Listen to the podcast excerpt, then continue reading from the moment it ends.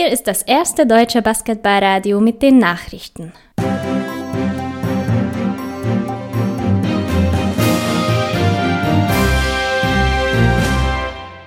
Die Tagesthemen mit Finn Erhardt am 6.7.2020. Guten Tag, das sind die Themen.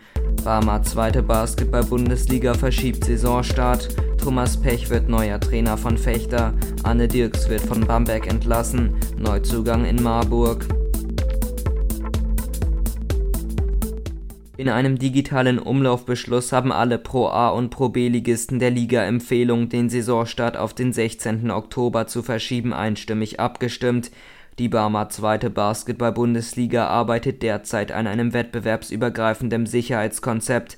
Ein Ziel dieses Konzeptes ist es, auch Zuschauer wieder in die Stadien zu lassen. Dafür sollen die bestehenden Abläufe wie zum Beispiel die Zuschauerströme angepasst werden.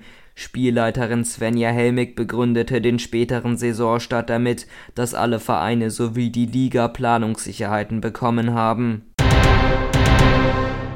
Der Neunte des abgelaufenen Finalturniers Rasterfechter ist auf der Suche nach einem neuen Cheftrainer fündig geworden. Thomas Pech, der ehemalige Trainer Bonns, wird die Nachfolge von Petro Kayes antreten. Pech wolle ein Team zusammenstellen, welches schnell in Teambasketball spielen könne, doch aufgrund der Corona-Pandemie sei vieles noch unklar. Brose Bamberg entlässt mit sofortiger Wirkung seinen Geschäftsführer Arne Dirks. Weitere Erklärungen möchte der Verein nach einer gemeinsamen Vereinbarung mit Herrn Dirks nicht abgeben. Philipp Galewski steht als Nachfolger bereits fest. Dieser war von 2014 bis 2018 schon einmal als Geschäftsführer von Medi Bayreuth tätig.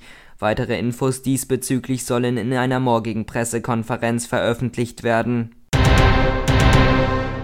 Damen-Erstligist Marburg stellte unterdessen den nächsten Neuzugang vor. Megan Marlings war zuvor für die BG Flippus aktiv und kam in Göttingen auf 11,7 Zähler im Schnitt. Die US-Amerikanerin habe nach Gesprächen entschieden, dass der BC für sie eine tolle Möglichkeit wäre, ihre Karriere fortzusetzen.